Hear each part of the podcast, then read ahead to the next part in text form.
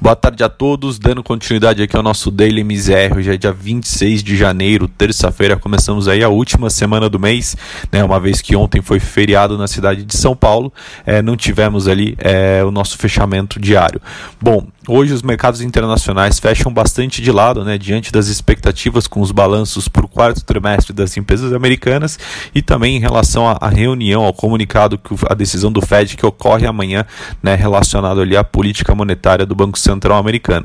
Os investidores parecem realmente manter ali um compasso de espera ao longo dessa terça-feira, aguardando, né, os resultados corporativos das grandes companhias americanas e também ali, né, aguardando a decisão do Federal Reserve que deve sair amanhã. É, e aí o que a gente olha são os índices acionários de Nova York encerrando esse pregão ligeiramente em queda, né? É, e, os e, os rendimentos da Treasury também, né, fechando ali bastante próximos da estabilidade. Quando a gente olha, né, para as bolsas americanas, Dow Jones recuou 0,07, S&P caiu 0,15, né, e o Nasdaq cedeu ali 0,07. Na Europa, o principal indicador lá, o Eurostock 600, subiu 0,63, então não realmente compartilhando tanto ali desse, desse, desse momento de espera visto no investidor americano.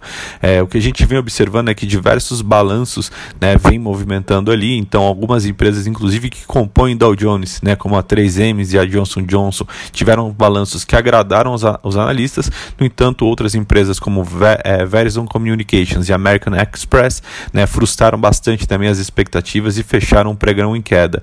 É, com isso, a gente vem observando ali um certo é, receio, até mesmo ali um, uma, um, um, modo mais ali do investidor internacional aguardando ali qualquer novo trigger ou qualquer novo gatilho realmente que possa impulsionar ali uma nova alta dos índices acionários.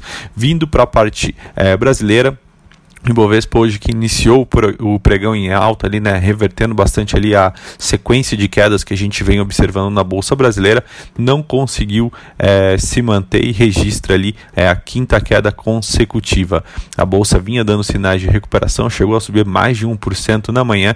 No entanto, ali as persistentes dúvidas né, sobre a situação econômica brasileira voltam a pesar no índice e levam ali a sua quinta baixa consecutiva, né, a maior sequência desde janeiro do ano passado passado, né, que um, um, em um movimento também que foi bastante conduzido pela desvalorização dos bancos. Com isso, a Bolsa Brasileira fechou hoje em baixa de 0,78 aos 116.464 pontos, bastante próximo ali da mínima do dia.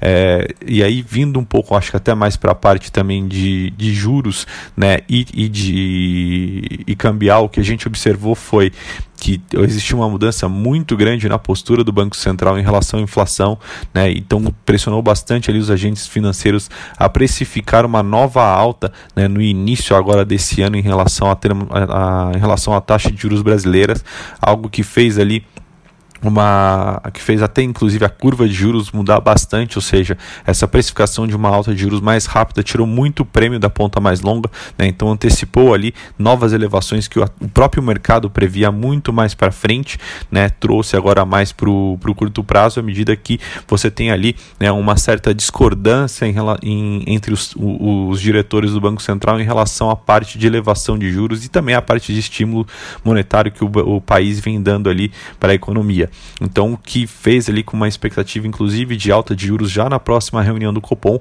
né, fez com que os vencimentos mais curtos, né, os vértices mais curtos da curva de juros tivessem uma alta hoje, enquanto os vértices mais longos fecharam em queda, como a gente mencionou, antecipando bastante essa alta de juros. Né? E aí, consequentemente, uma elevação de juros mais rápida aumentaria ali né, o cupom de juros do Brasil em relação aos demais países, né, principalmente aos países, aos países desenvolvidos, o que fez com que o câmbio tivesse ali uma forte queda, né, a maior queda registrada desde junho de 2018.